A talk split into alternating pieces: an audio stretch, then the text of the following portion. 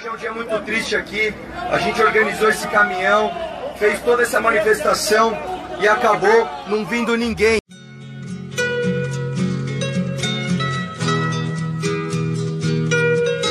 Então presta atenção nessa bosta aqui.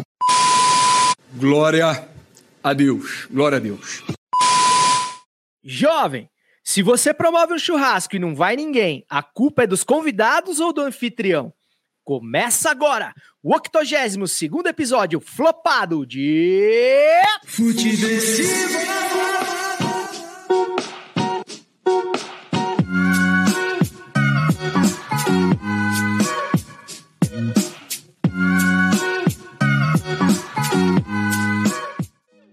Seja muito bem-vinda, seja muito bem-vindo. Eu sou César Cartoon e este é o Futiversivo de número 82, que chega com a sagacidade de sempre e pouca coisa a mais necessária para sobreviver à Brasileia dos novos tempos.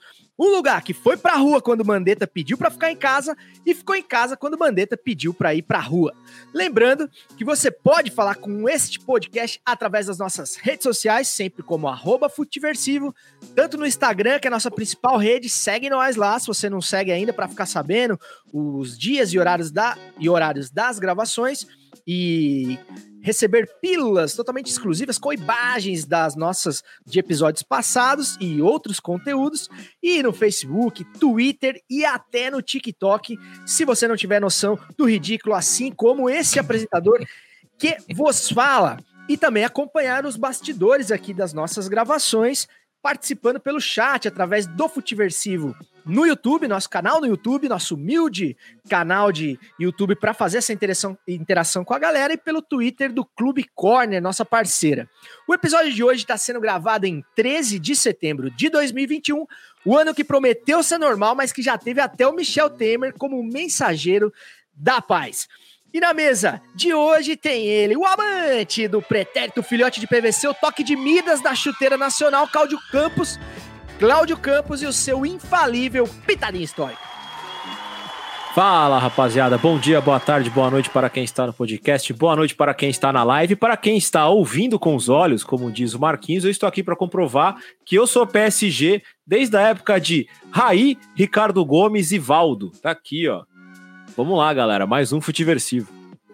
Vou começar a chamar o Claudião de Enzo com essa camisa do PSG. Zoeira, Claudião. Essa é a raiz. Porque, porque assim, é um, é um senhor Enzo, pode chamar de senhor Enzo.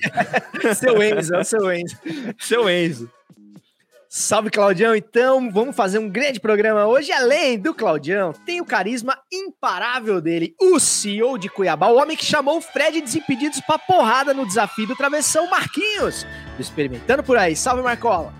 Fala, meu filho, como é que vocês estão? Chamei e parece que o homem arregou, né?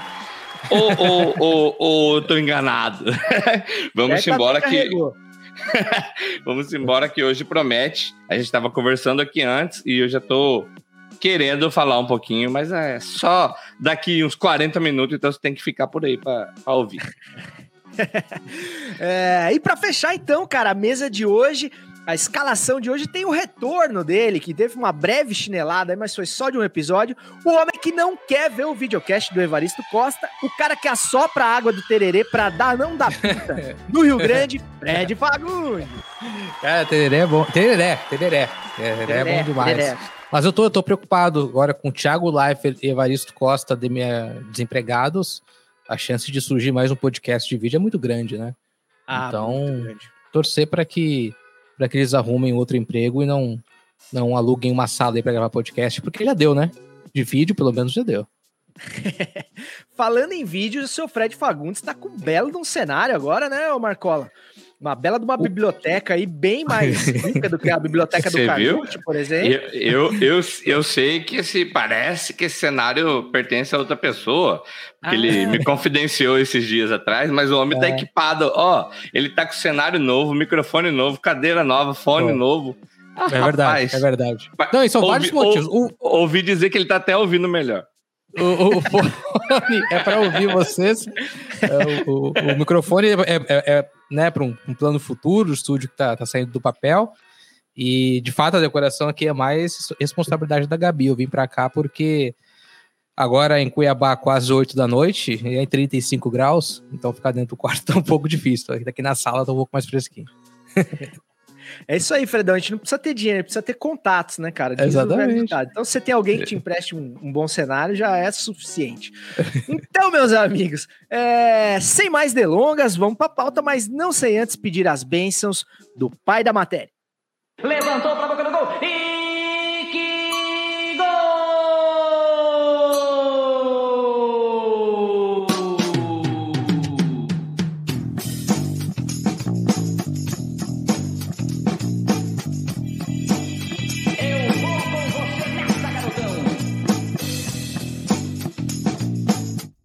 Sempre, sempre com as bênçãos do mestre Osmar Santos, o pai da matéria, voz das dietas. Não me canso de dizer, o maior de todos, na minha humilde opinião, é que a gente dá início aqui ao nosso feijão com arroz futebolístico ou não. E hoje a gente vai falar de futebol, mas vamos falar dos financiadores do esporte bretão e dos influenciadores é, inspirados pelas novidades do Twitter que sempre são trazidas pelo Fred no nosso grupo do WhatsApp. E ele, é- ele foi o primeiro a dar o furo de reportagem sobre a treta Whindersson Nunes versus Felipe Neto, é, discutindo aí o papel do, do youtuber brasileiro no, no financiamento dos clubes de futebol. Aí eu já pergunto pra você, Fredão, se você por acaso ganhasse na mega da virada, acertasse a boa lá, seis dezenas, qual seria o primeiro reforço que você traria pro seu Cara, sabe que toda virada de ano eu penso nisso. Porra, vou ganhar essa mega da virada, vou comprar um lateral pro Grêmio. Todo ano eu penso. Mas assim, é, avaliando na real, não faria isso. Eu acho que, que existem dois tipos é, de torcedor que financiam os times, né? Ah, aquele um pouco mais engajado numa paixão de simplesmente viver aquele momento, e o outro que pensa como um financiamento, como um investimento. No caso desses dois que a gente citou, o Felipe Neto investe no Botafogo há muito tempo. Já patrocinou, né, com a loja de coxinhas dele e tal. E o Whindersson Nunes já demonstrou interesse em apoiar o Vasco em algumas situações, mas por se informar melhor deve ter mudado de ideia. E agora o Adnei e o Felipe Neto colaboraram muito na negociação com o Rafael, lateral, né, que passou pelo, pelo Manchester, no futebol francês, que surgiu no Fluminense, né, jogou as Olimpíadas, eram os gêmeos, né, da- da- das laterais. E, e quando o Whindersson foi questionado por que você não apoia, ele falou, pô, já apoio tanto projeto para time de futebol, não vou me meter. E para quem não viu a discussão, o Felipe Neto se doeu com isso e falou, pô, eu, eu quero apoiar e... E Felipe Neto, né, ele precisa centralizar as atenções nele. Mas, mas eu acho que se eu tivesse um- um- um- uma, uma qualidade, uma quantidade de dinheiro e também um poder de investimento de um Felipe Neto ou de outros investidores e tivesse uma oportunidade interessante de investimento no clube, não de doação simplesmente de dinheiro, eu faria. Mas doar dinheiro, o máximo que eu fiz foi pagar 20 reais para a campanha Fica Jardel em 96, que não deu muito certo, o Jardel não ficou, mas os meus 20 reais foram lá pro Grêmio. E você acha que o Marcelo Adnet, vocês acham que o Marcelo Adnet tá fazendo um bom negócio, por exemplo, em- e o Felipe Neto também, em investir no Botafogo? Você acha que, esse- que essa contratação, num cenário caótico assim que se encontra o Botafogo, pode trazer algum fruto, inclusive, para quem investiu nele, ou é mais pela, pela paixão mesmo? Ah, cara, assim, eu acho bem questionável ah, esse alvoroço que o Botafogo faz com um jogador como o Rafael. Eu entendo a situação do Botafogo, eu, entendo a carência de grandes estrelas, de títulos e tudo mais.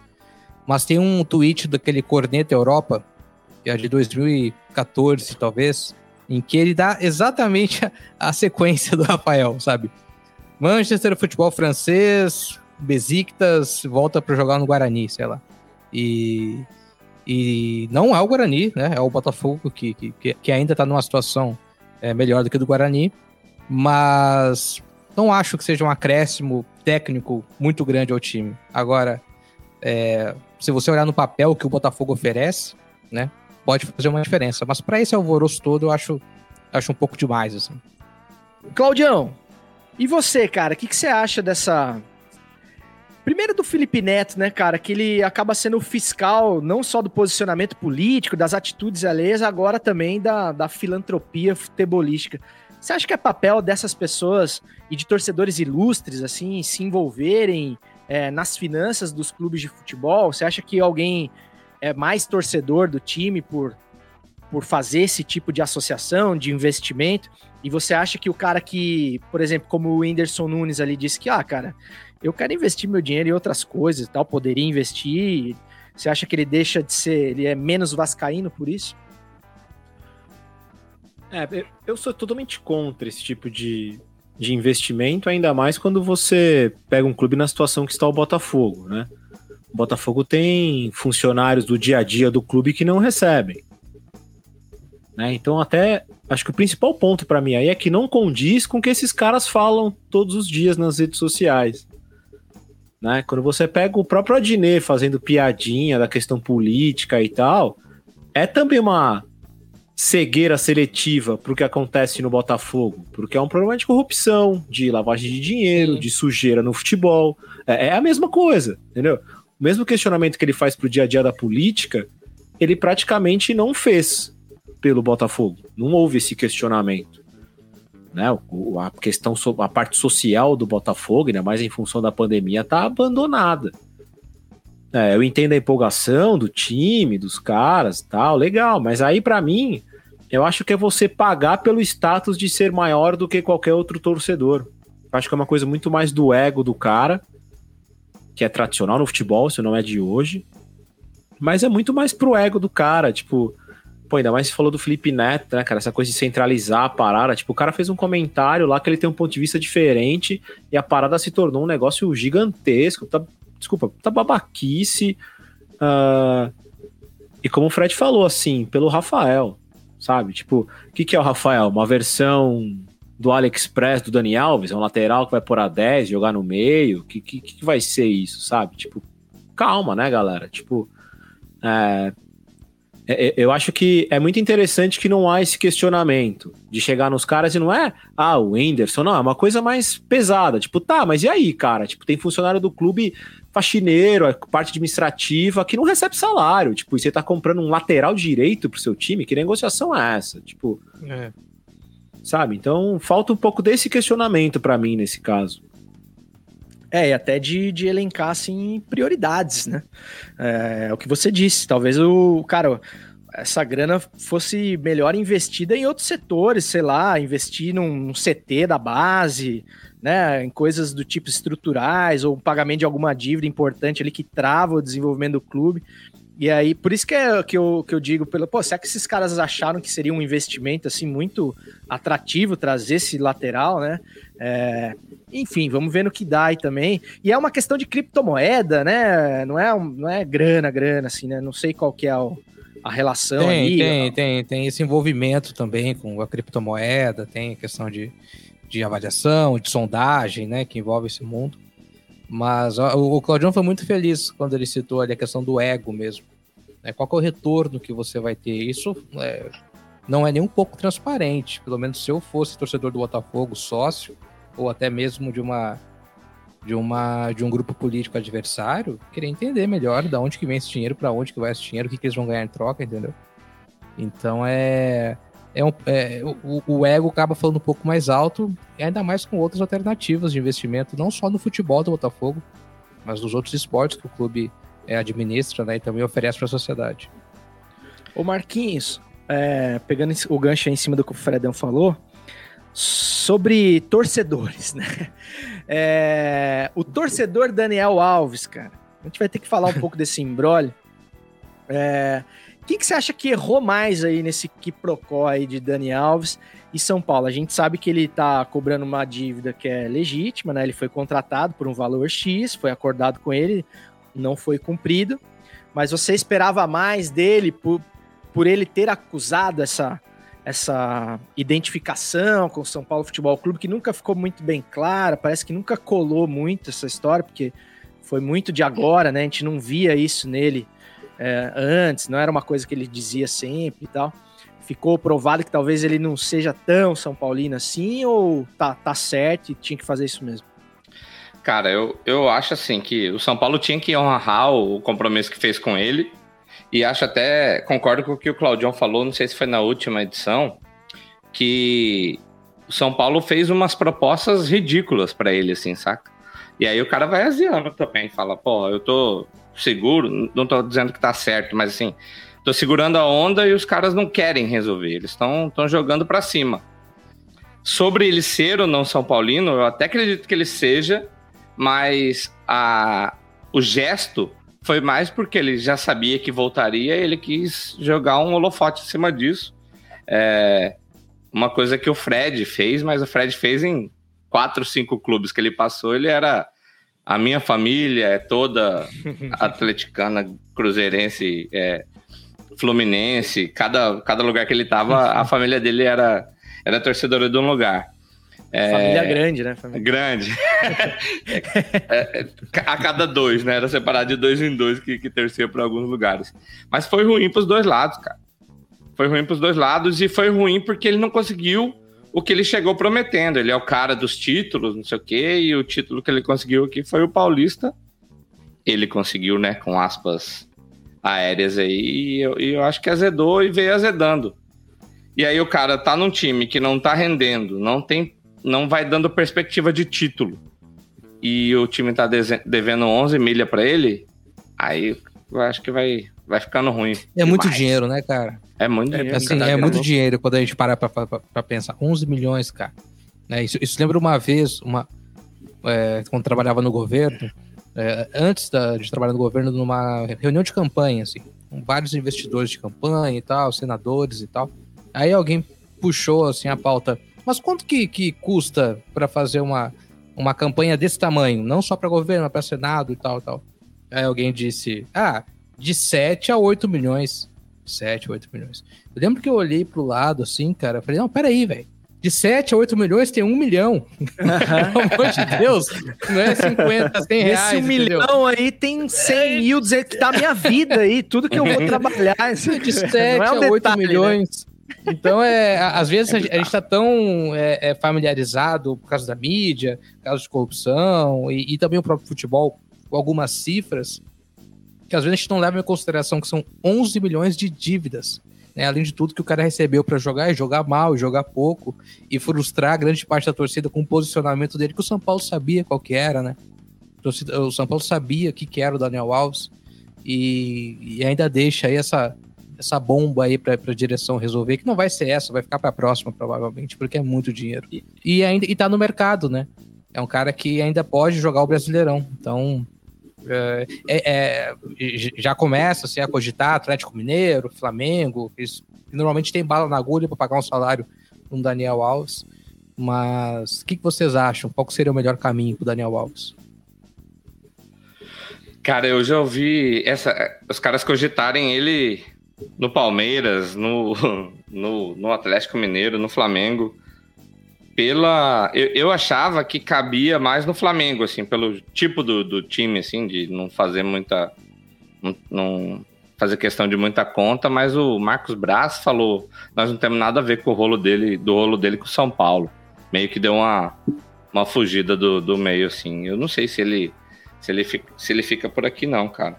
E ele, claro que ele aziou que se tivesse uma vaga em um time por aqui, ele aziou logo enquanto dava para ah, pra jogar, é, né? Pra mudar, né? Uhum. É isso que me leva a crer que talvez ele assine com um clube brasileiro. Queria saber que o, o que, que o Claudião acha disso. É, eu, eu, eu achei por um momento que ele fosse dar esse, esse fazer esse movimento um pouco antes, pensando num Sevilha jogando Champions League. Eu achei que isso fosse acontecer porque a janela para Champions, se o jogador não tem contrato, ela era um pouquinho maior, ela acabava na semana passada, tanto que o Davi Luiz espera um pouquinho para ver se ele vai para o Benfica. Né? Essa, essa demora de negociação tem muito a ver com uma certa espera do Davi Luiz, que havia uma chance dele jogar no Benfica. Uh, mas não rolou. Então, assim, uh, primeiro que para ele jogar em algum clube brasileiro agora, ele vai ter que aceitar uma redução salarial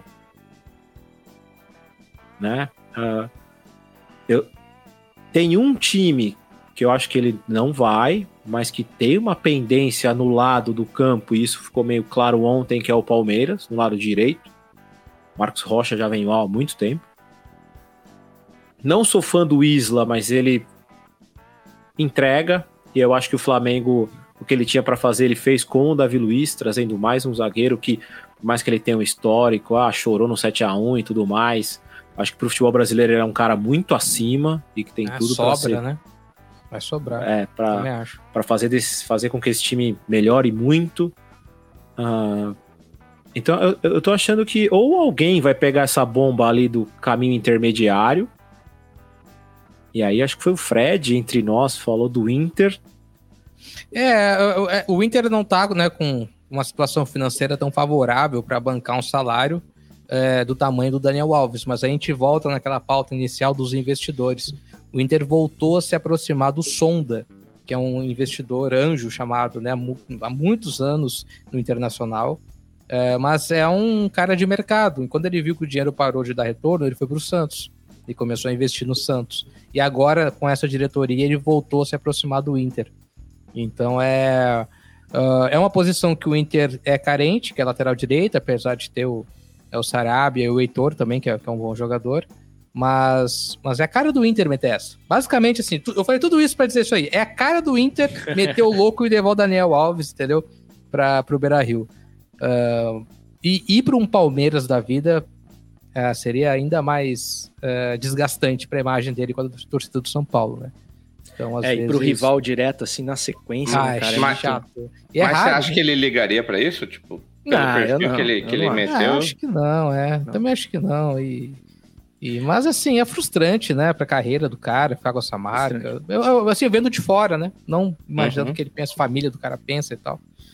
Mas se não acontecer, ainda tem os mercados ah, alternativos, né? O futebol dos Estados Unidos ah, no futuro, um- na Ásia e tal. Ou parar de jogar também, o Daniel Alves não precisa mais É. jogar pra nada, né? Exatamente. O, É que tem um gente- fator que é Copa do Mundo, né? Ah, é verdade, ele tem que estar jogando. Tem o fator Copa do Mundo aí pro lembrado. Dani Alves. E MLS, cara, ir pros Estados Unidos, não... Você acha que É, eu não sei como é que é a janela lá, se ainda Então, ele tem- pode... a- além, além da janela, tem um fator que existe um teto salarial e existem os jogadores especiais, que aí você quebra esse teto. Mas eu não vejo hoje a MLS fazendo isso com um lateral direito. Mas ele e não tem esse no meio? apelo, né, midiático, né, o, do, É, de um Ibra, é. de um cara assim, né? Tanto, É, é tanto que, eu até escrevi. Copa, ele né? tinha que jogar no, na lateral, né? Se ele quiser Copa ainda, ele não, não pode ir pra lá pra jogar na, na meia. No, no Não, meio eu tenho um certo medo do Tite, cara, então não sei, né? Então.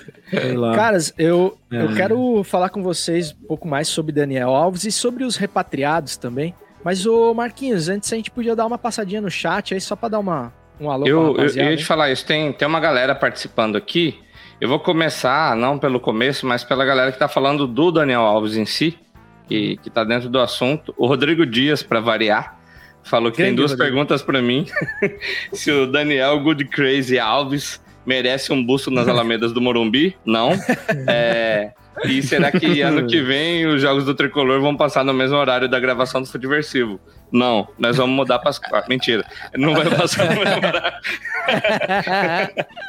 no mesmo horário, não. Rodrigo Dias, para, cara. Acha outro pra você pegar no pé. Mentira, amigo. Continua por aqui. Mandar um salve pro Brás, que tá por aí também. É, o, o Dom Velasquez falou aqui que parece que esses jogadores vêm pro, pros times brasileiros já esperando essa dívida. Pra eles, essa dívida são aqueles 10 reais que a gente acha no bolso e fica feliz. no paletó, né? Que você usa o- no casamento, dois casamentos por ano. Você acha um dinheiro do um no outro. Quando você não contribuiu com a gravata, aí sobrou dentro do paletó. Cara, muito, cara, muito bom isso que você disse. E eu tava falando com o Brás, que tá aqui com a gente, inclusive no podcast dele, um pouquinho antes de entrar aqui.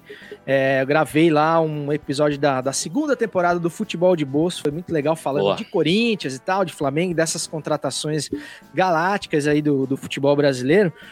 E a gente falava sobre a, a visão de alguns atletas ou de empresários de atletas, gestores de carreira, em optarem pelo Brasil, é, mesmo ainda tendo mercado na Europa, né? Mesmo que não seja a prateleira de cima, esses caras fizeram a opção de voltar para o Brasil porque eles voltam para cá com um status que talvez nunca tiveram na Europa e essa questão da identificação com algum tipo de clube, caras que estão mais próximos do final da carreira, então já pensam em colar a sua marca é, em algum clube específico e tal, manter esse vínculo para futuros projetos no pós-carreira e tudo mais. Você acha que o Daniel Alves jogou tudo isso para cima, Claudião, ou ele não pensou em porra nenhuma? É, ele é, não é só um good crazy, como ele é very crazy de, de tocar o louco talvez pensando aí numa Copa do Mundo, numa, numa transferência já meio casada, porque esse negócio de sexto jogo é muito na cara, assim, que ele, que ele tem um plano, tá ligado? É, mas você acha que ele fez, fez besteira?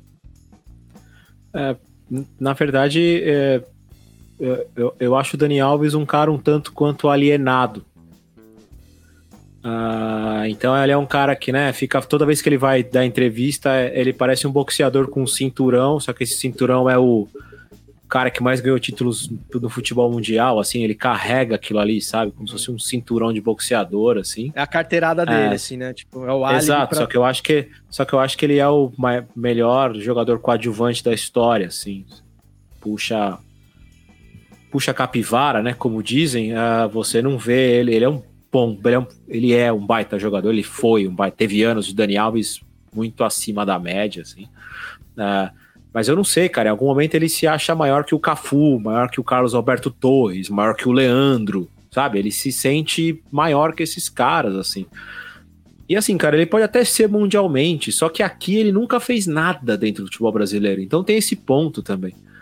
Uh, e eu tenho impressão, eu falo isso desde quando ele veio, pelas entrevistas que ele dava, pela forma como ele falava assim, ah, porque lá fora é assim, assim, assim, de organização, de blá blá, blá que ele veio como se ele estivesse na MLS.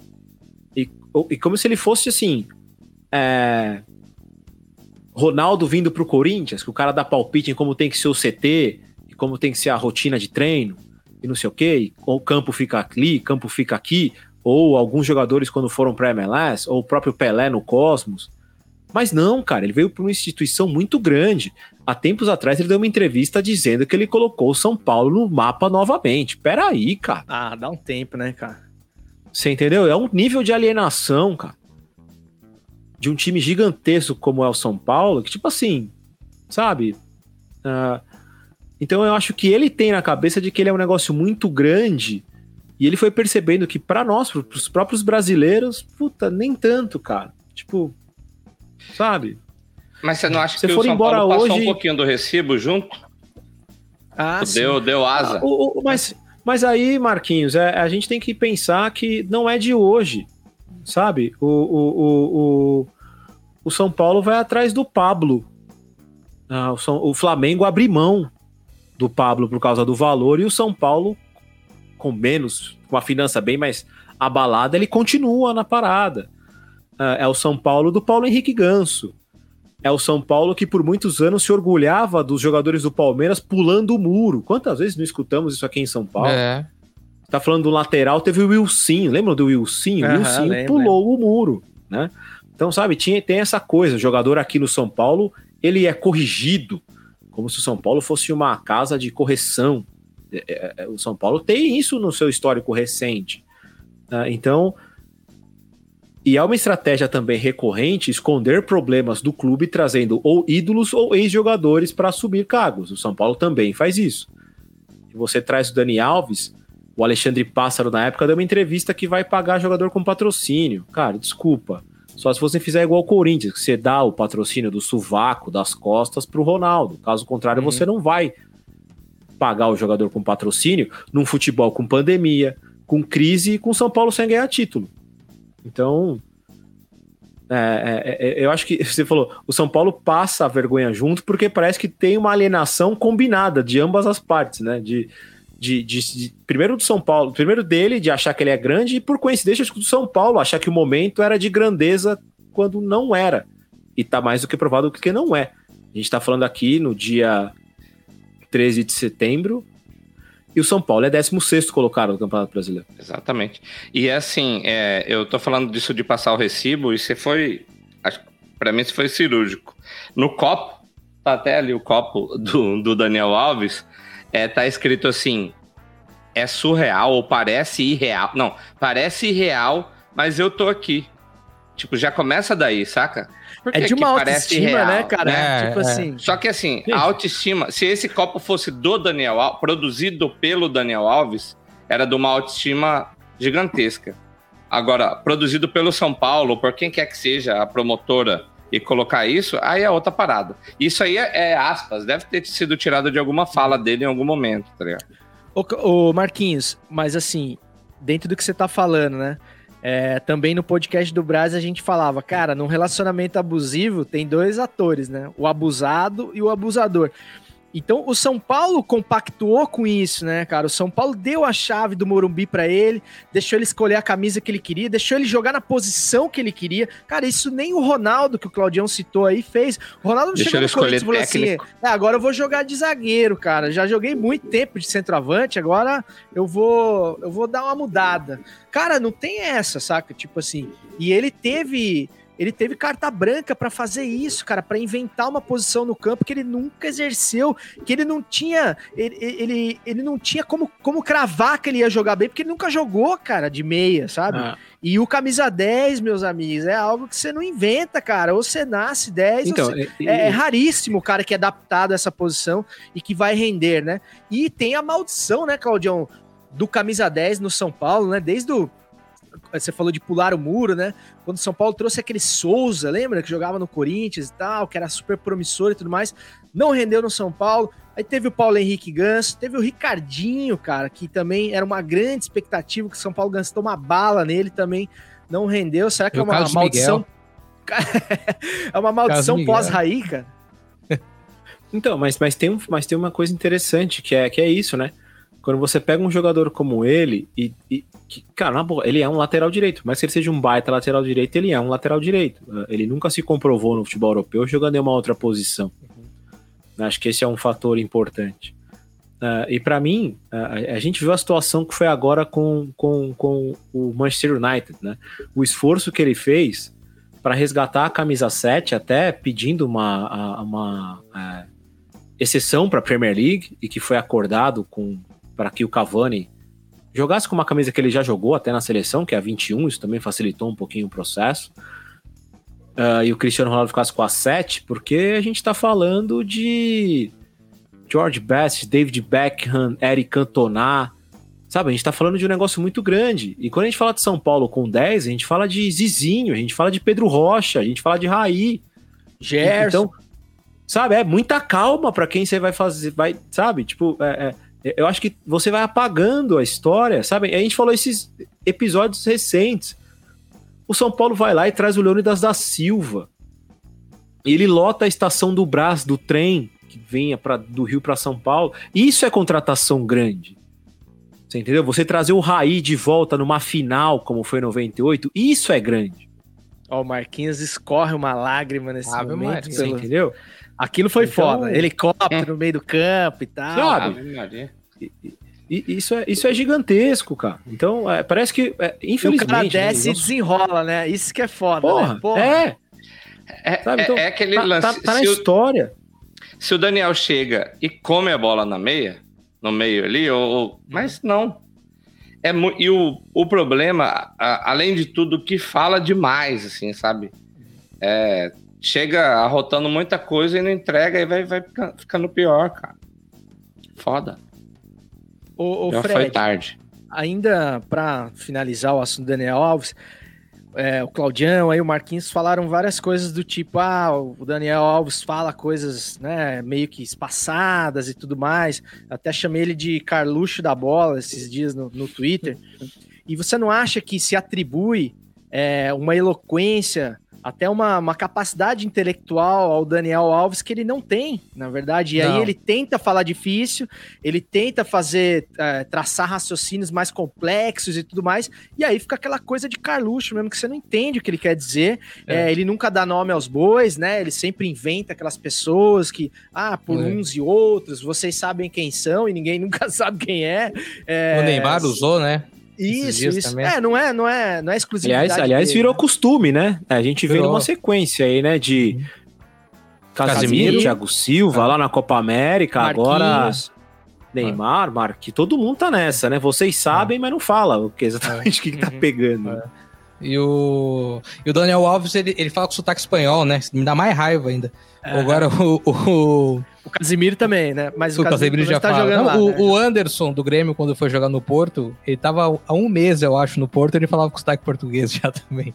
O, o Daniel Alves, cara, o que, o que eu acho assim, é, ele de fato não entregou tudo que a gente esperava no São Paulo, porque ele teve boas temporadas na Europa, ótimas temporadas do Barcelona, mas é, isso que o Claudião falou muito bem também, dele se posicionar às vezes como dono do cinturão, né, o campeão da Fórmula 1, aquele, sabe, o, o top one do tênis mundial, uma coisa que eu sempre lembro, cara, ele é lateral, bicho. Você pode ser o melhor lateral direito do mundo, velho. Você não vai ter a mesma importância Sim. do que o terceiro melhor atacante do mundo, cara. Lateral é baixista ser- da banda, né, velho? É cara, isso, você é extremamente importante pro time. Quem gosta do futebol sabe da importância do lateral. Mas, bicho, pra molecada, assim, pra quem, sabe, às vezes não, não vê um futebol de uma maneira diferente, você é um lateral direito, cara. O- e, e- e- de verdade, cara, Daniel Alves, o que eu sinto às vezes dele é que ele vive na sombra do Cafu e isso incomoda ele. Eu acho que ele se sente um pouco incomodado mesmo? Tu de não acha? ter, sabe, de não ter conseguido conquistar. Porque, porra, maior é, é, é, campeão do mundo, tem mais faixas do que ninguém e tal, mas não tem uma Copa do Mundo, que o Cafu tem, duas, né? E. E assim, as atuações na, na própria, na- na- nos mundiais mesmo, o Daniel Alves não teve. Então, Você acha acho que, que isso tem a ver o lance dele ter ido pra Olimpíada também, pra tentar esse título? Ah, eu, eu- acho que a saída dele do, do São Paulo, a ida para a Olimpíada já foi uma maneira de se distanciar do clube. E eu também acho que ele já vem negociando com outro time nesse meio tempo, né? O jogador conversa, né? A gente sabe disso. O jogador se fala, treinador se fala, dirigente se fala. Então eu acho que ele já tem algo muito bem palavreado aí com, com o Flamengo da vida. E a gente pensa no Flamengo porque o Flamengo virou vilão do futebol brasileiro, né? O. Flamengo virou é, o- mais querido do Brasil. assim, né? Não, é. O- né, eu cresci ouvindo o mais querido do Brasil. O Flamengo é o time que coloca torcedor quando não pode colocar, não participa de reunião de clube com o CBF, né, diz que vai cagar se vai chegar uma, uma situação da Anvisa lá no, no- no jogador que veio da Espanha, ou né, que veio da Inglaterra. Então é impressionante como o Flamengo tem criado uma, uma, uma situação assim, de antipatia, né, não só é, com, com esses times que eu citei. É, aí alguém vai me ver com a camisa do Grêmio e vai falar assim: ah, lá vem um gremista, já, porque o Grêmio é o time que mais apanha. O Grêmio e o Palmeiras, os times que mais apanham do Flamengo ultimamente. Mas não, cara. Qualquer torcedor que tu pode perguntar, assim, a maneira como o Flamengo tem, tem, tem levado essas negociações, essas retomadas do futebol brasileiro, é de uma maneira super independente. Independente não, super egoísta, na verdade. É, e eu não descartaria o Flamengo, cara. A, a menina que gravou com a gente lá, que cobre Flamengo lá no Rio, ela falou que acha muito difícil ali pro Flamengo e tal, que o Braz negou e tudo mais. Eu acho, primeiro, o fato do Braz ter negado é, um, é uma suspeita que eu tenho de que ele possa ir, É. porque quando o cara nega, geralmente tem alguma coisa. A proximidade do Daniel Alves com os caras da seleção brasileira, do Flamengo e tal, essa resenha que deve ter rolado ali, eu acho que pode ter alguma coisa a ver também. E o Renato Gaúcho, que Uhum. o Daniel Alves é o tipo de mala que ele gosta de carregar, né, cara? O, Daniel, o, o Renato Gaúcho, ele tem um certo fetiche. É o Rafinha, né? Fe- É o Rafinha isso, que o, Ren- que o Renato levou pro, Flam- do, pro Grêmio e o Flamengo ficou sem ninguém ali pra tocar o, o pandeiro ali daquele lado. E eu não duvido que esse cara vá pro Flamengo e jogue bola ainda, pra desespero de Marcos Valentim. Certo, Claudião? Certo, cara. Até porque, repito, ficou comprovado ontem que os dois times têm problemas na lateral. né? tanto o Palmeiras quanto o Flamengo. Uh, é, o, Isla, eu, comparado com o Rafinha, principalmente, que é um cara que em posicionamento, liderança é dentro de campo e tal, não tem nem o que comparar. Acho que, tirando o Gerson, foi a maior perda que o Flamengo teve, assim, do time campeão brasileiro e da Libertadores, e tem um buraco ali, assim, eu, eu não vejo o Isla suprindo esse problema, assim, tem, tem, tem, tem vaga ali para ele jogar, tem vaga ali para ele jogar. Mas no caso do Palmeiras, né, que você falou, é, é Marcos Rocha, que é o nome do, Sim. do É, o do, é do Atlético Mineiro aquele. né? Isso, isso. Pô, tomando bola nas costas o jogo inteiro do, É. do Michael, maior que Cristiano Ronaldo. Quem discorda é clubista. É, O- o- talvez o Marcos Daniel Rocha, ele- seja a solução, né, cara, também. Não, É, é que o Marcos Rocha, ele, ele destoa dos times que ele joga, é uma coisa impressionante, assim. Aquele Atlético campeão da América, ele vai bem naquela, naquela jornada. Mas ele é um cara esforçado, bicho. Ele é um cara assim esforçado. Tem um jogador que, que eu considero esforçado e ele acaba sendo titular da maior parte dos times, dos times que passa. Mas quando chega um momento que tu precisa do cara, ele falha, é o Pará. E o Marcos Rocha, eu ia falar, uma cara, pessoa, é, um, é, um, é, um, é o naipe do É o Pará, Parazinho. É o Parazinho, tá ligado? É um cara assim, batalhador. É um cara que, que se entrega, que, que tem um, sabe, um, um- tem experiência, sabe se posicionar bem, mas falha quando você mais precisa, que o Cortez acontece, por exemplo. Quando você mais, né, o Cortez eh, cresce nos grandes jogos, é verdade, mas falha às vezes quando você precisa. Então o Marcos Rocha, ele não tem espaço no time do Palmeiras há muito tempo já. Ô, Claudião, uma pergunta pertinente aqui do site, do, do chat, que eu, não, que eu não lembro. O Danilo era 10 no São Paulo? É? Ah, então eu retiro o que eu disse, porque o Danilo jogou bola no São Paulo também, velho. E jogou demais era no 10, Corinthians, onde ganhou o apelido de Zidanilo. Mas ele era muito criticado, né, no São Paulo, né, Marquinhos? Ele era bem criticado e foi mais criticado no São Paulo ainda quando ele foi pro Corinthians. É, No Corinthians que ele foi muito criticado também, né, no começo, né? É, é- é- é que o Danilo ele tem jogos que ficam na memória, né? O São Paulo não vai lembrar o São Paulo e River Plate de 2005. É o jogo do Danilo pelo São Paulo e ali praticamente vira a chavinha em relação a ele. É, é. E o Danilo é jogador bom para se ver do campo. Quem viu do campo entende a importância dele, né? Às vezes da TV a gente não tem tanta noção. Verdade. Uhum, exatamente. E só pra encerrar esse caso, eu achei que nós ia falar menos desse. Tô ficando até triste aqui já. É, eu soltei a pergunta lá no Twitter da, da Corner e da, do Futiversivo: quem era maior? Se São Paulo, Daniel Alves.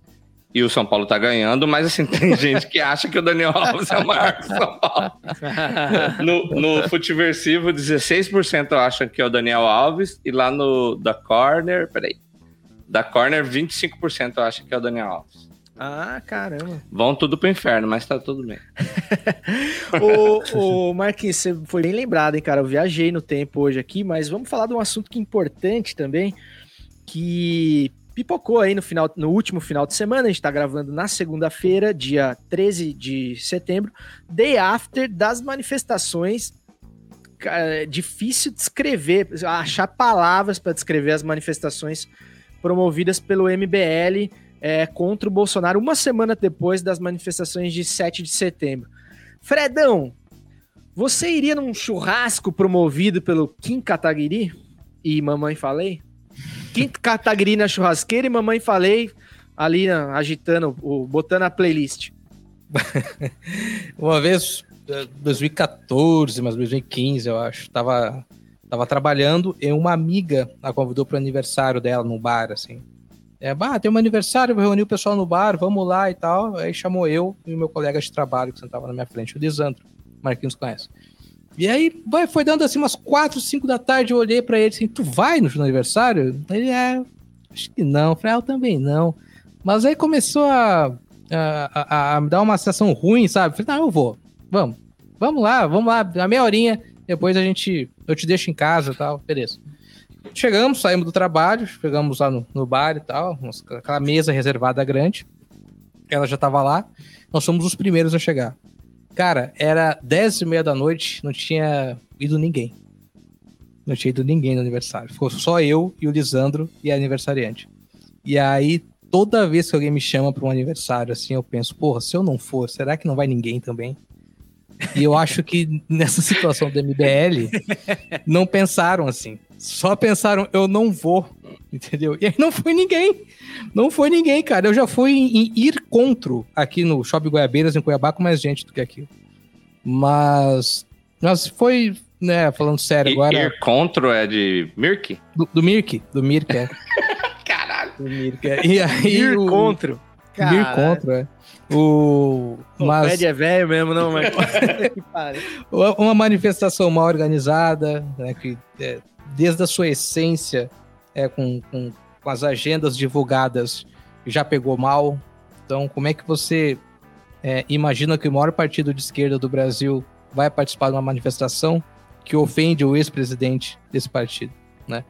Então, antes já se falava, não é nem Lula nem Bolsonaro, precisamos do PT na manifestação. Totalmente incoerente, né? Então, é representa o que é essa essa essa oposição ao governo sem o maior partido de esquerda do Brasil. É uma coisa solta, vulnerável, sabe? Instável, xoxa. O que, que é o Dória pulando num trio elétrico, cantando musiquinha de torcida argentina, sabe? É, cara, é, é, é- Não representa absolutamente nada, assim. Eu acho que pouquíssimas pessoas se viram naquilo. E, e você vê em algumas fotos de algumas bandeiras bastante suspeitas, né, de movimentos é, ultra-radicais de direita dos Estados Unidos, e misturados com bandeiras do PDT, por exemplo, que é um partido de, de Brizola, né, cara? Cara que sempre foi, teve uma, uma luta tão coerente no que acreditou. Então é uma manifestação que nasceu morta e, e- e- e hoje, segunda-feira, início da noite, ninguém mais fala nada. E foi ontem. Que bom, né, cara? É um alívio É. até esquecerem rápido. Ô, Claudião, você também acha, cara, que não vale a pena você marchar ao lado de qualquer um por conta do bem maior, né? Que seria o, o fora Bolsonaro, no nosso entendimento, no entendimento progressista da força. É, por mais que fossem ali o- os pais da criança, né? Você tem seu- o Fred trouxe aí o Dória, né? Que é do Bolsodória. É, o, o MBL. Que é o movimento que ajudou a, a, a, a concretizar o golpe, né? a- que chama o Padre da- Júlio de criminoso. Isso, que chama o Padre Júlio de criminoso, que é, que é responsável pelo Escola Sem Partido, que é um que é um movimento que constrange professores dentro da sala de aula. Então são coisas assim muito graves para você falar, não, agora vamos aí e tamo junto, né? É, pelo menos eu vejo assim. Como é que você vê isso aí, Claudião? É, eu- vejo de duas formas. A primeira é que eles perderam uma grande chance de diálogo, não emitindo uma nota praticamente se arrependendo do que eles fizeram nesses últimos anos. Acho que vocês deram exemplos aí do Padre Júlio, não podem esquecer. Assim, vou, vou abrir, vou abrir um parênteses aqui. Eu não respeito ninguém que se intitula como Mamãe Falei. Ponto final. Pra mim, tá? É, deixando, deixando Podemos isso de lado. episódio, não, acho que não precisa falar mais nada, né, cara? Mamãe Entendeu? falei, É, não dá, né? Deixando Não isso dá. de lado, esse idiota, junto com uma turminha desse partido, invadiu o hospital durante a pandemia. A gente também não pode esquecer disso. Verdade. Então fica claro de que lado eles estavam até ver que o barco ia afundar. Né? Ah, ah, tem outro ponto que pouca gente fala. Busquem os últimos votos na Câmara. Eles odeiam o Bolsonaro, mas votam junto. Né? Isso vale principalmente para o Partido Novo, que estava lá também. E, e tem um outro ponto, cara, e aí eu falei, vou, falar, usar a mesma impressão que eu usei no episódio anterior. Todos nós somos comunicadores, trabalham um pouco né, com publicidade e tal. Existe uma coisa muito perigosa na publicidade que se chama apropriação cultural. Né? E, e- e isso é feito a rodo, seja com discussões sobre racismo, sobre LGBTQ, so- sobre diversas questões, feminismo, né? É, Discute-se feminismo numa roda com quatro homens e uma mulher nas empresas. É. Isso é super natural de acontecer. É, Discute-se racismo com cinco pessoas brancas numa sala discutindo racismo. Ah, ah, ah, não há lideranças gays na- nas empresas, independente do sexo, não há. E aconteceu a mesma coisa nesse- nessa, nessa tentativa do MBL. É a apropriação de intelecto e apropriação de ideal. E eu escrevi isso até no meu Twitter. Cara, é colocar o rabo entre as pernas e esperar a próxima manifestação e ir pro fim da fila. Tipo, puta, ó, galera, tamo aqui. Foi mal. Porque sabe qual que foi a analogia que eu fiz em relação a isso? Quando você, quando eles ficaram bravinhos que o que o PT não foi, os partidos de esquerda não foram, é a relação que você tem de históricos de guerra, principalmente dos Estados Unidos, com os pretos. Que eram linha de frente e com a pior arma possível. Então, tipo assim, ó, vou ficar aqui, vou ganhar os louros da vitória, da manifestação cheia e repleta.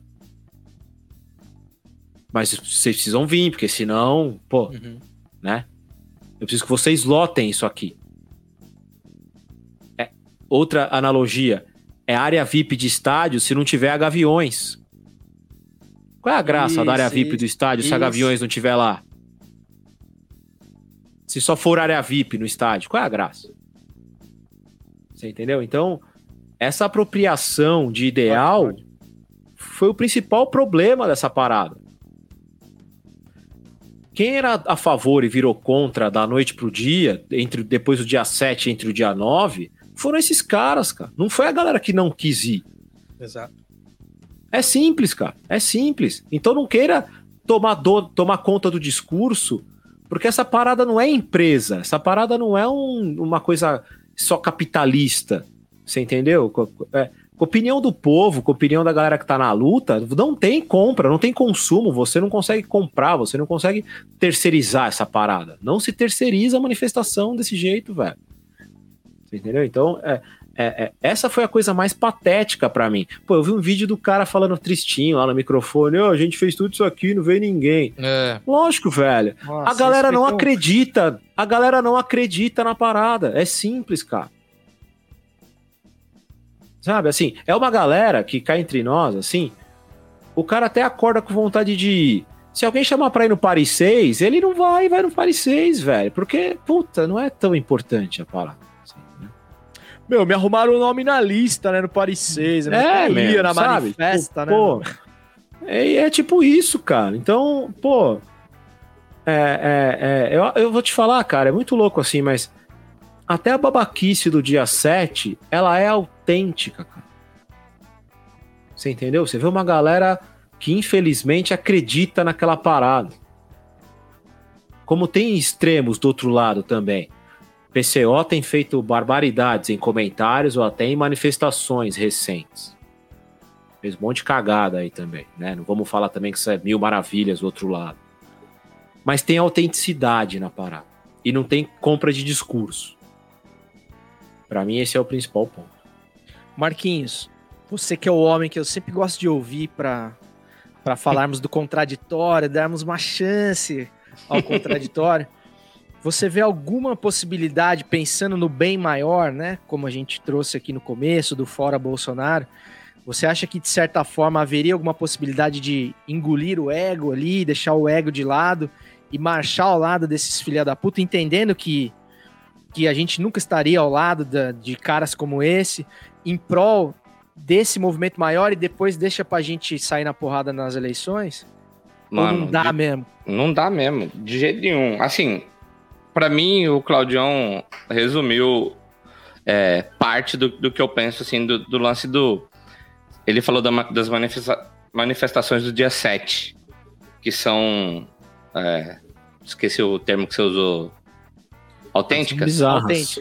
Não, não, mas. é, mas elas são falou- autênticas, é isso? É, É, elas são autêntica. autênticas. Os caras acreditam É, é, naquela parada, tá ligado? Tipo, era uma, é uma merda, mas eles acreditam. Sim, mas é de verdade, né? Tem, tem merda de verdade também. A gente tava falando aqui no, no outro episódio, ou dois pra trás, pra. Se você não, não compactua com as manif- manifestações do dia 7, não vá pra rua pra fazer só um embate, isso é loucura. Eu acho que esses caras, assim como eles viram no, no- na eleição passada a oportunidade de chegar ao poder, eles viram, a partir do dia 7, a oportunidade de fazer contraponto a esse poder. Ou acharam que poderia ter, saca? Eles vão fazer a manifestação deles e, com perdão da palavra de quem tá ouvindo aí, se fuderam. Eu acho que a parada foi essa. É, com a- a- o trem é tão no lance do ego de, ou de ver uma oportunidade de sair correndo e, e preciso é, preciso aparecer ali que não pensou nisso de convoco o pessoal da esquerda mas falo que falo contra o- a principal liderança da esquerda os caras não pensaram simplesmente não pensaram vamos fazer porque na cabeça deles a manifestação do- dos caras flopou e aí eles poderiam fazer maior que aquilo, é a mesma oportunidade que eles enxergaram é, em 2018, eles enxergaram agora e se fuderam. Eu achei que foi pouco. ex- existe uma, uma propriedade brasileira, assim, uma, um- uma coisa que é só nossa, em que é o áudio do Carioca no Zap. O áudio do Carioca no Zap, cara, é um, É um patrimônio, é um patrimônio brasileiro. E tem um em que é um cara falando pro amigo assim, o cara reclama do governo, ele fala: "O quê? Você botou bandeirinha do Brasil no carro, olhinho verde com a bandeira do Brasil no WhatsApp, vai segurar essa rola até o final, filho da puta. Então um pouco disso também. Encheu tá? o saco de todo mundo no grupo. É, encher o saco de todo mundo, vai ficar com essa pica até o final, vai aguentar. Mas é uma coisa dessa galera, Mamãe Falei, Joyce, uh, o Quinta Kataguiri, esse bando de vagabundo, cara. Pra mim é Bastardos Inglórios, lá o Brad Pitt fazendo a, a suástica na testa do nazista, sabe? Eu vou olhar para esses caras assim, cara, não dá. Não, mas eu mudei de opinião, foda-se.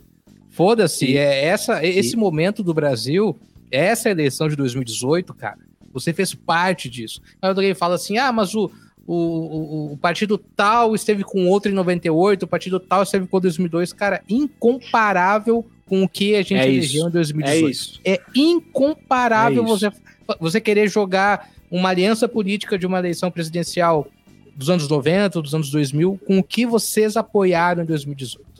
Então não dá, eu não consigo E- andar e- do lado deles. E tem uma coisa, cara, que é o que, que quem me segue, vocês sabem, eu falo isso o tempo todo.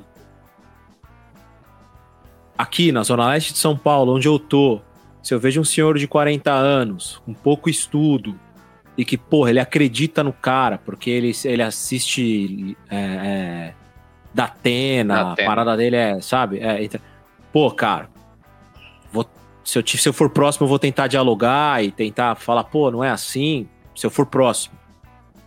Agora a gente tá falando de cara que é estudado, formado.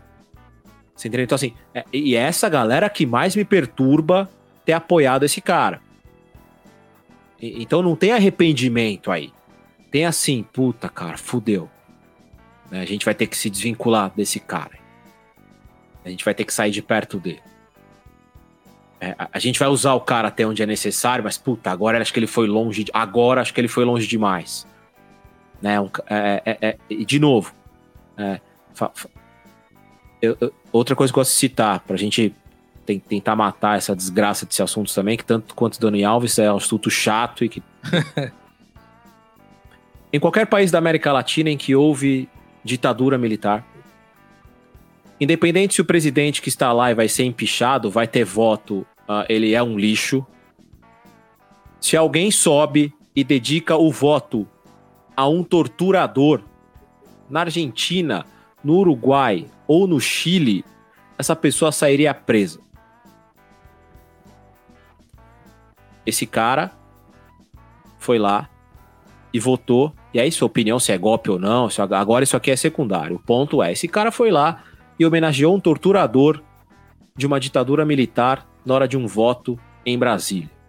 É isso. E a gente decidiu que esse cara tinha o direito de ser presidente do país.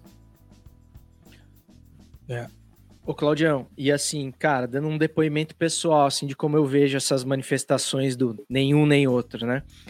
Eu tive nas primeiras manifestações do, do aquele Vem Pra Rua, em 2013, eu fui às ruas de Florianópolis, quase tive uma claustrofobia aqui em cima da ponte de Florianópolis, que realmente tinha muita gente na ponte Pedro Ives e Colombo Salles, não sei qual a que vai, a que volta e começou a tremer aquilo, porque realmente era muito grande, tinha muita gente, e eu tava lá. E mas eu tive um feeling naquele dia ali de que alguma coisa não ia bem, assim, porque era aquela coisa apartidária, aquela coisa meio que sem sem pautas definidas. E para fazer um episódio de podcast, cara, sabe que se a gente não, a nossa conversa rola solta aqui, mas se a gente não definir minimamente o que a gente vai fazer, o que a gente quer, é, não, não funciona bem, não é assim. E lá eu senti aquele clima de micareta, é, vendedor de cerveja tal. Falei, cara, eu não, não, não tá certo isso daqui. Isso aqui não. Concurso de cartaz, Ih, qual tinha um cartaz mais concurso de engraçado. né? cartaz, esse tipo de coisa. É, cada um por um lado, né? Aquela coisa assim. Então ali eu falei, cara, as manif manifestação para mim tem que ser algo propositivo. A- as diretas já não era assim, ah, não queremos mais a ditadura. É assim, cara, nós queremos votar. Então o que, que nós queremos, né? A gente tem que propor alguma coisa quando a gente vai se manifestar. E esse movimento já começa errado por isso. Porque os caras vão lá e dizem, nem Lula nem Bolsonaro. Então, pô, como é que você. É o que o Fred falou, como é que você quer que as lideranças do PT vão lá se você tem um boneco do Lula vestido de presidiário, cara? Você acha que eu vou lá pra. pra sabe? Pra, pra crucificar a mim mesmo? Como assim, cara? E é aquela coisa, a metáfora do churrasco, né, o Fred, que eu trouxe no começo pra te provocar. Pra mim é bem isso, é bem fácil de entender. Por exemplo, se, eu- se as lideranças do campo progressista, que sempre puxaram manifestações, greve e tudo mais, que é né, o, o, o Movimento Sem Terra, a CUT, os sin- sindicalistas, o PSTU, o PSOL, bababá, babá, e até o PT, é, se eles organizam uma manifestação como se deve organizar, com a autenticidade que o Claudião disse, certamente que os caras de camisa amarela tinham, é, e com a organização, com o tempo de organização que precisa para se fazer um movimento adulto de verdade, né? Não essa essa pataquada de Twitter aí que foi. Porque isso aí é, é isso, é manifestação home office, como disse o Márcio Costa aqui. É, o Kim Kataguiri e o seu MBL, eles poderiam até ir no churrasco, sabe? Eles poderiam ficar ali de canto, se acaba o carvão, ele pode ir buscar, ele poderia ser útil de alguma forma. Eles poderiam colar nas manifestações, mas jamais, cara, esse movimento tem que partir deles, até porque não houve, como, né, cobram tanto a autocrítica do PT, Cara, não houve o cara acusar o golpe e falar assim: ó, nós somos idiota, cara, de eleger esse cara. A gente foi irresponsável. A gente elegeu um cara que é inelegível. O cara que defende torturador, um cara que sempre mostrou quem ele era. E isso há dois anos atrás, um ano e meio atrás. Não foi lá atrás, sabe? Ah, mas o Bolsonaro realmente nos iludiu, né? Porque ele se mostrou uma coisa que ele não foi, cara, sabe? Vocês sabiam Uhum. exatamente o que vocês estavam comprando. Vocês não são burro. Vocês têm É. curso superior, o Claudião disse, não é um cara ignorante que vê o Cerqueira Júnior lá, cara. Saca? Então É esses verdade. caras, se eles quisessem participar disso, eles teriam que ir no cantinho do cantinho do cantinho. E eu fico triste de ver pessoas que eu admiro, por exemplo, como o seu Ciro Gomes, caras que eu admiro pelas ideias, o, o Marco Antônio Vila, caras pagando esse mico junto com esses moleques, cara, sabe?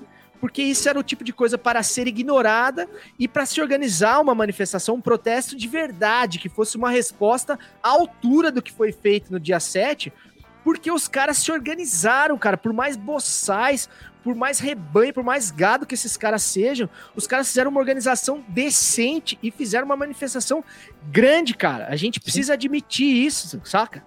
É, e, e tem toda uma estratégia, cara. Esse mod a sopa do Bolsonaro, esse recuo no dia seguinte. Os caras sabem exatamente o que eles querem, velho. Eles são, eles são ruins, mas eles são bons no que eles querem fazer, saca? Eles são gênios do mal. Então, e eu acho que se a gente quiser enfrentar isso de verdade, cara, a gente precisa fazer as coisas bem feitas, saca?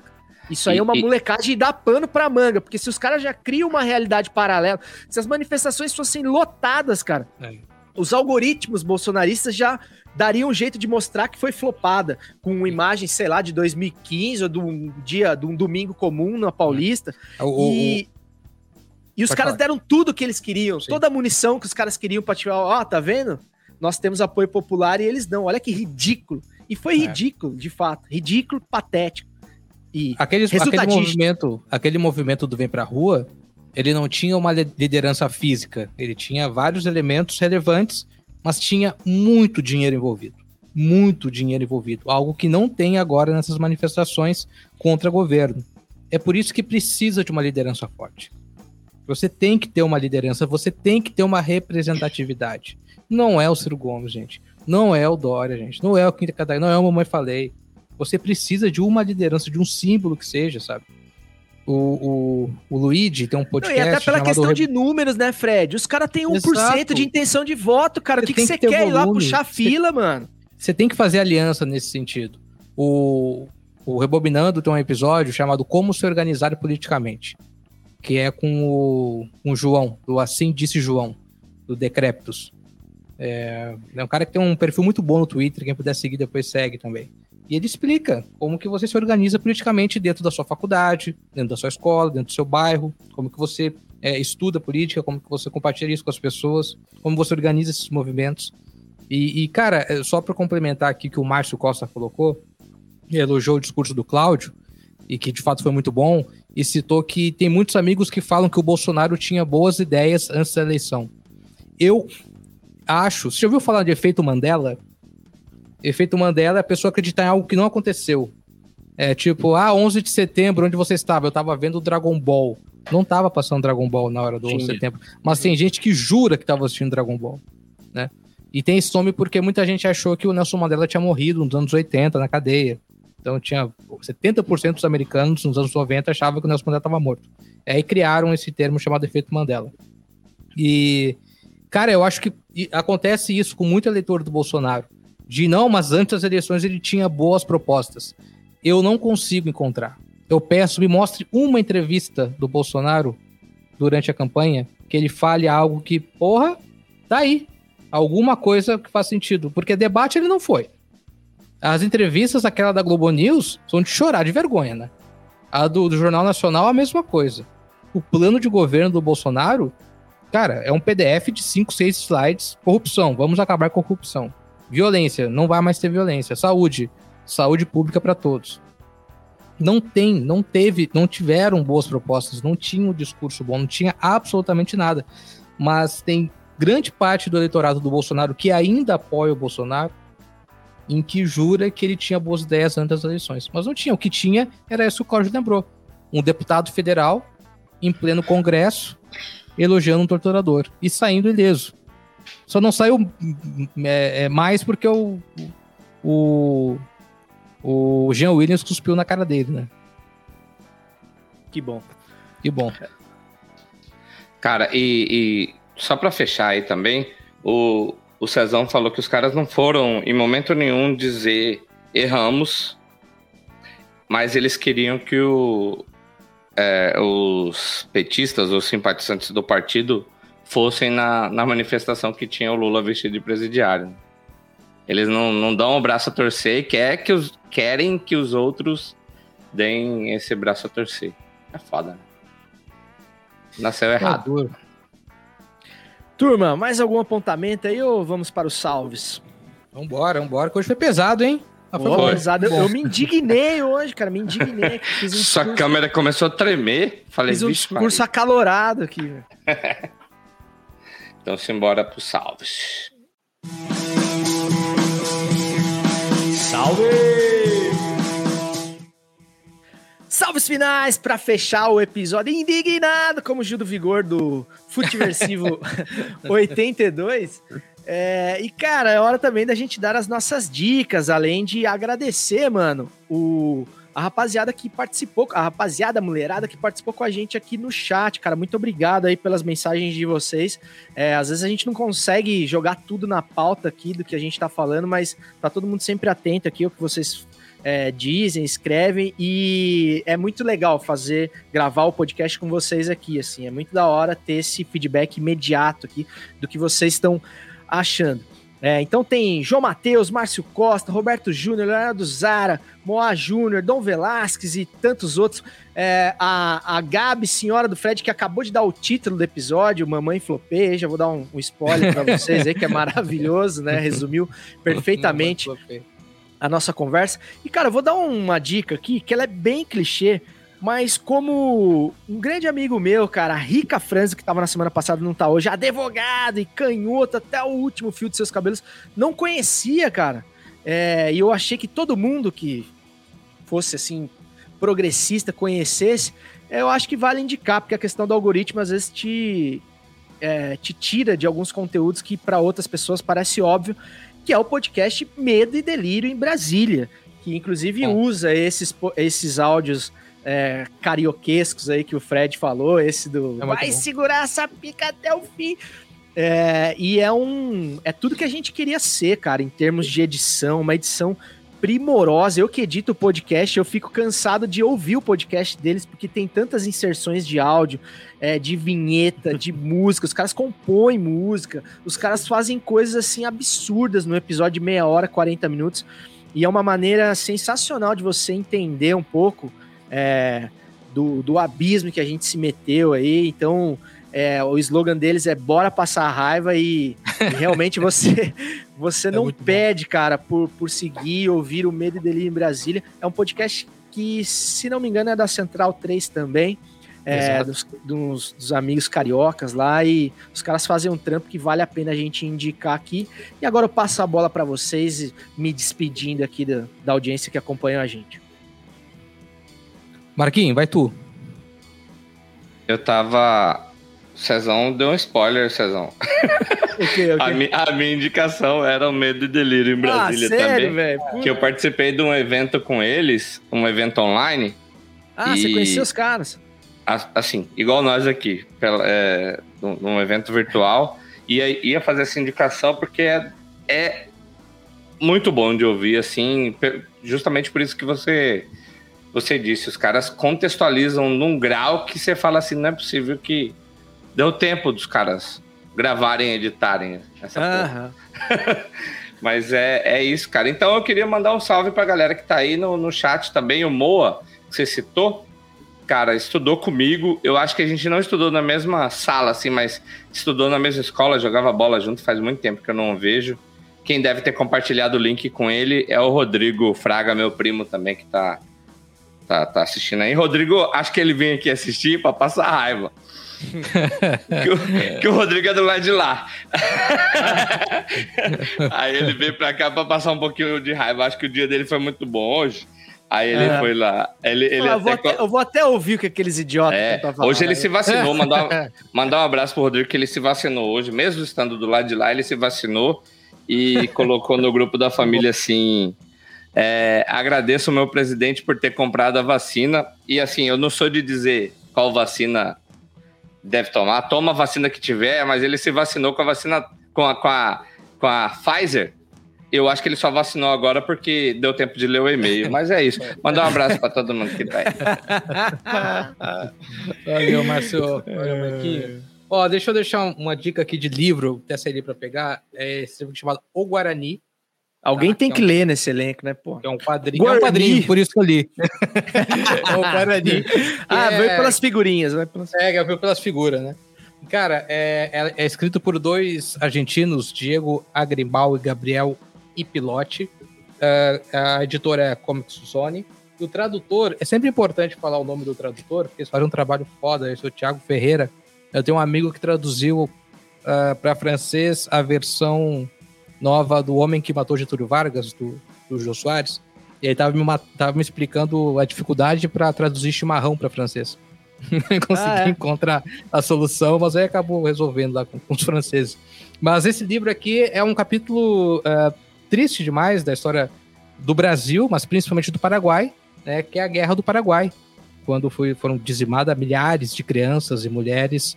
Né, tá passando até a novela das seis sobre Dom Pedro II, né, que, que, que, ordenou, inclusive, o ataque do exército brasileiro. É um período, é, é, é uma guerra né, ridícula, absurda, a mando da Inglaterra, em que vários países invadiram o Uruguai, que caminhava para ser um dos países mais ah, eh, democráticos e modernos da América do Sul. Mas é para ler assim, é, como parte da nossa história. É, é uma história triste, uma história pesada, apesar né, de ser, tá, tá longe de ser para criança, mas é interessante de ter em casa e dar uma, dar uma sempre uma relembrada desse período da história do Brasil que na escola passa meio voando, né? Tava relembrando disso lendo. A Guerra do Paraguai, é, na, na, na matéria de história do Brasil, passa meio que corrida, assim. Mas é um, é um período de atitudes bem equivocadas da República, da República, né, da, da monarquia brasileira. né? Tem gente que quer que volte a monarquia, né? Tem um movimento monarquistas Tem, gaúchos que eu vi no Twitter esse dia, eu não entendi absolutamente nada. Mas tem gente aí com, com, com- com bandeiras de Portugal e tal. Mas enfim, leiam, leiam esse livro. Não, e, né, e, e patriotas que negam o vermelho Brasil, do, do Brasil, Do da Brasil, brasa, é. mas gostam de ostentar as cores da família de família Bragança. É, é. no- Oh. O verde Bragança. Ah, isso é maravilhoso. O patriota que adora o verde são as nossas matas, o amarelo, Isso, o nosso isso. ouro, os- o azul, o céu. Na verdade, tudo inspirado, né? na- nas casas das famílias de Portugal. Dorme, dorme com esse barulho agora aí, né? Só antes do Claudião, deixa eu, deixa eu me apropriar, já que é, Cezão se apropriou do meu, do meu Quem Indica, Roubei teu alguém indica. roubou meu Quem Indica, o Márcio Costa tá indicando o podcast do Mano Brau. que Ah, bom demais. Putz. a gente já falou algumas vezes com a participação. Não sei se tá dando para ouvir a participação especial do Sig Queijadinho aí, mas Deu, Chegou aqui. é, indicar o podcast do Mano Brown, que, o- se eu não me engano, o último episódio foi com o Lula. E tá da hora de ouvir. E é do jeito que Fred gosta. Sem trilha. Só Sem conversa. E, e o É que eu, bom, né? assim, eu, eu fiquei no meio do caminho sobre do, do Mano Brown, cara, de dois, dois aspectos. Tava até conversando com a Maria sobre isso. Um, dele ser o, o conhecimento dele pra, pra trocar ideia com as pessoas ser meio raso demais, assim, e ao mesmo tempo isso ser bom, que é o que os outros perguntariam, sabe? Assim, que de, o que um, um- uma galera mediana, assim, não sei se é esse, esse o termo, mas perguntaria pra ele de não aprofundar tanto. É, e ao mesmo tempo ele assume, né? Ele fala: Ó, eu tenho até aqui, a, vou, vou cometer esse pecado, mas eu não sei o nome da jornalista. Ele fala: ela tá aqui pra me ajudar e tal, certo, não sei o quê. E é isso. Só, só o, o, é, endossar essa indicação do podcast do Mano Brown, é, mas não gostei do Lula na entrevista.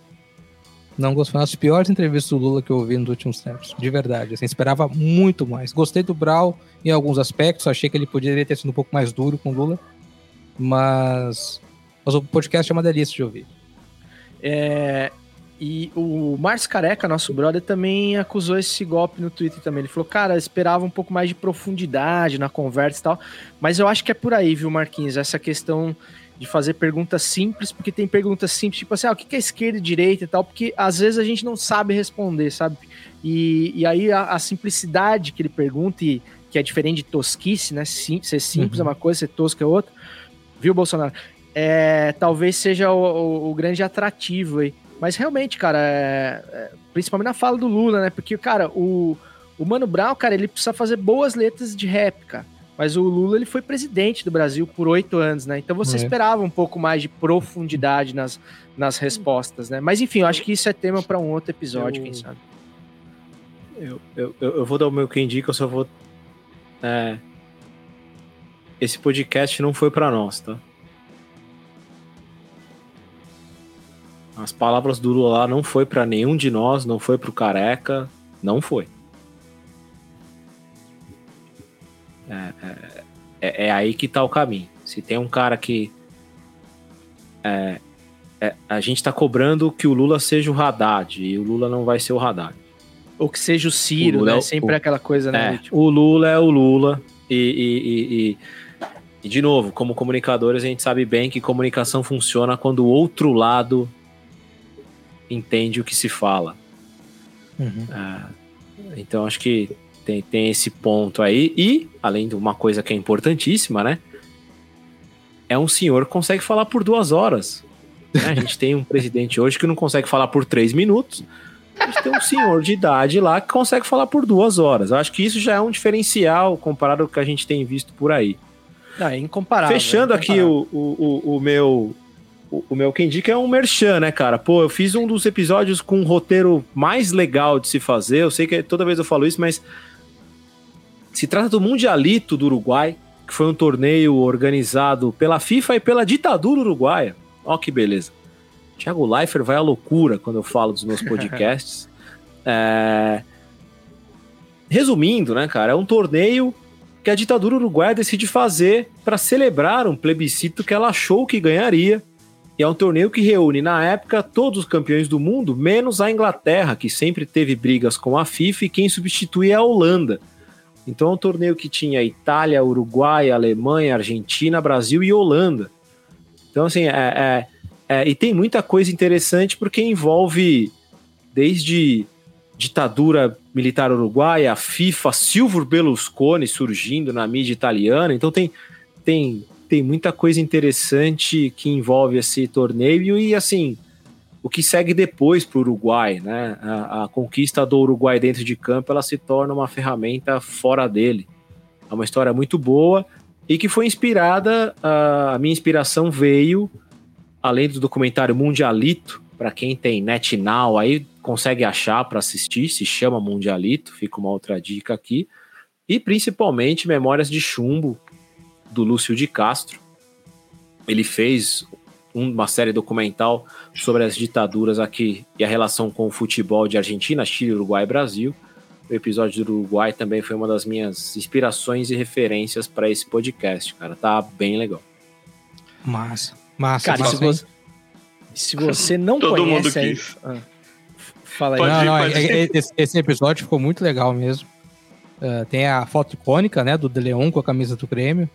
É, tem, eu conheci um uruguaio uma vez que disse que deu uma merda mais, enorme, não gostaram, ficaram muito, muito bravo com ele na época. Surgiu uma camiseta do Grêmio, ele colocou e foda-se, né? E tem um filme também muito legal que retrata, é, não exatamente o Mundial, mas tem um- uma passagem com, com os prisioneiros ouvindo o jogo, que é Uma Noite de 12 Anos, que, que tem na Netflix, não sei se ainda está disponível, que o Mujica, inclusive, né, ex-presidente do Uruguai, é um dos, ah, dos prisioneiros, assim, conta a história de quatro prisioneiros uruguaios, ou três, que, que, que eram revolucionários e acabaram sendo, eh, sendo presos pela ditadura. E tem um momento que eles estão ouvindo a final eh, no radinho, pelo rádio dos, dos, dos soldados e tal. Esse filme é muito bonito também, cara. A trilha sonora é fantástica. Pô, várias boas dicas aí. E o Pitadinha, né, mano? Se você não conhece Pitadinha Histórica Podcast, não o Pitadinha Histórica dentro do Futiversivo, você tá marcando, mano. Sinto muito em falar, então vai lá ouvir, porque, cara, é aquele negócio, né? Quem não conhece a sua história tende a repetir e repetir as piores partes, então o Claudião vai te ajudar nisso, futebolisticamente ou não, para desespero do Thiago Life, que foi convidado para fazer parte do Futiversivo, mas ele disse não porque ele não gosta de misturar futebol e política. Fala, Marquinhos. Deixa eu só fazer uma, uma outra indicação aqui também, que eu me lembrei enquanto vocês estavam falando sobre história e sobre o Mundial. Hoje o Brasil estreou no Mundial de Futsal e o Careca, cara, tá fazendo sempre um pós-jogo na Twitch. Na Twitch, né? É, é na Twitch, é twitch.tv barra Mercado Futsal, se eu não estiver enganado. Mas se não, não foi isso, procura lá, arroba Careca Márcio no Twitter, que, que ele tá trocando uma ideia todo dia, se eu não estou enganado, às 17 horas após o jogo do, da, da seleção brasileira. E hoje o Brasil começou com 9 a 1 Fiquei torcendo para ser 10, mas foi só 9 a 1 Só. Da hora, Marcola, bela dica. E vamos tentar trazer o, o Carecone aqui para participar do Futiversivo antes do final do Mundial de Futsal.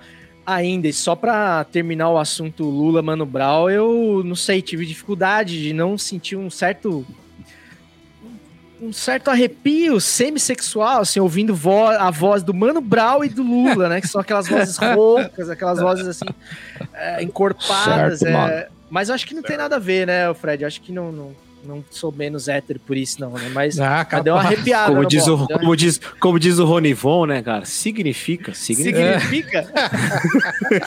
Significou então, rapaziada? Significou demais. Então, meus amigos, só me resta. Eu fui, fui ser sincero aqui, como não se pode ser, e fui, fui conjugado e condenado pelos meus colegas. Então, meus amigos, só me resta desejar ao raro ouvinte do Futiversivo uma boa semana, desejando que o Kim Kataguiri não tenha gastado grana alugando um drone para fazer imagem aérea do protesto. Até semana que vem, tamo junto e segue o jogo! Ei boy, o que você está fazendo aqui? Meu bairro não é seu lugar e você vai se ferir. Você não sabe onde está, caiu no ninho de cobra e eu acho que vai ter que se explicar. Pra sair não vai ser fácil, a vida aqui é dura. Dura é a lei do mais forte, onde a miséria não tem cura. O remédio mais provável é a morte.